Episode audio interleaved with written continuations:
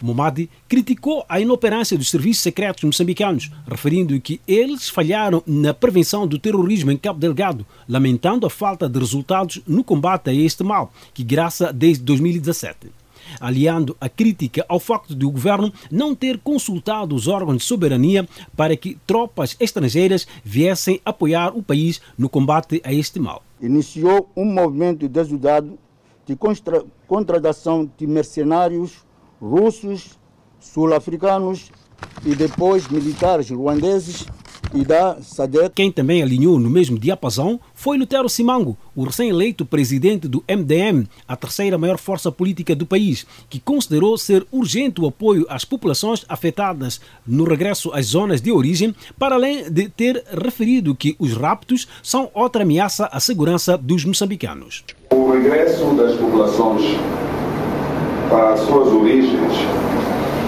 deve ser acompanhada com assistência humanitária e com políticas concretas de apoio aos jovens para não serem vulnerados, muito menos de se transformarem num campo fértil para os objetivos do terrorismo. Para o analista político Gilder Aníbal, os pronunciamentos dos líderes da oposição enquadram-se na vigilância à governação do dia. Eu penso que os partidos da oposição estão a fazer o seu trabalho. Uh, é assim que uma oposição tem que se comportar, que é a vigilância sobre as ações e atos do governo, não é?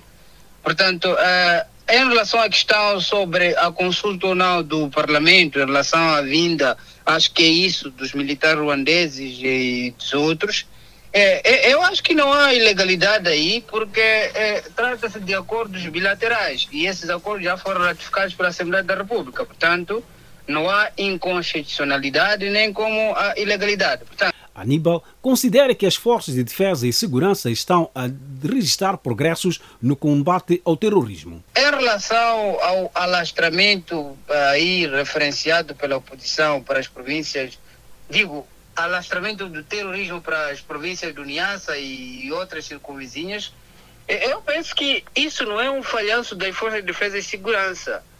É, é o resultado de, é, digamos assim, o aperto do raio de atuação do terrorismo em Cabo Delgado. E, e os resultados são esses, porque o terrorismo não tem uma base é, é, fixa, então os terroristas vão se, digamos assim, Uh, deslocando de um ponto para outro para tentar viabilizar os seus atos terroristas. O Suf Momad e Lutero Simango falavam por ocasião do final de ano. De Maputo, Alfredo Júnior para a Voz da América.